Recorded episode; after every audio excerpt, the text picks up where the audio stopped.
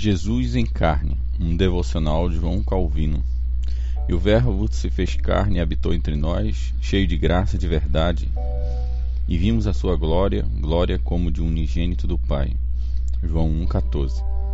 O evangelista mostra o que era essa vinda de Cristo, que ele havia mencionado, a saber, o que ter sido vestido de sua carne e que, assim, ele se revelou abertamente ao mundo.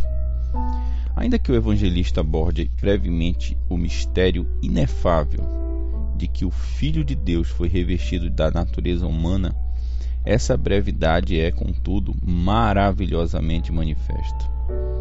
A palavra carne expressa mais forçosamente a intenção do evangelista do que se ele tivesse dito que Jesus foi feito homem.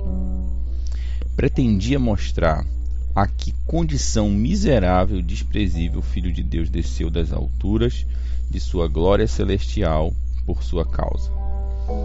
Quando as Escrituras falam do homem de modo desdenhoso, chama-o de carne. Agora, ainda que haja tão grande distância entre a glória espiritual do Verbo de Deus e a abominável imundícia da carne, o Filho de Deus, contudo, inclinou-se de tal forma que ele próprio tomou essa carne sobre si, sujeitando-se a tamanha miséria.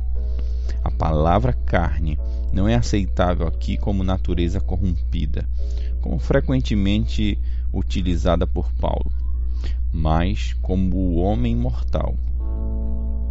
Ainda que ela denote de modo depreciativo depreciativo a sua natureza frágil e perecível, como ocorre nessas passagens similares, lembra-se de que eles são carne.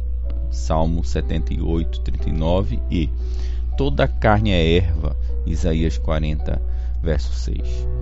A palavra carne marca de modo depreciativo a natureza frágil e perecível do homem um devocional de João Calvino.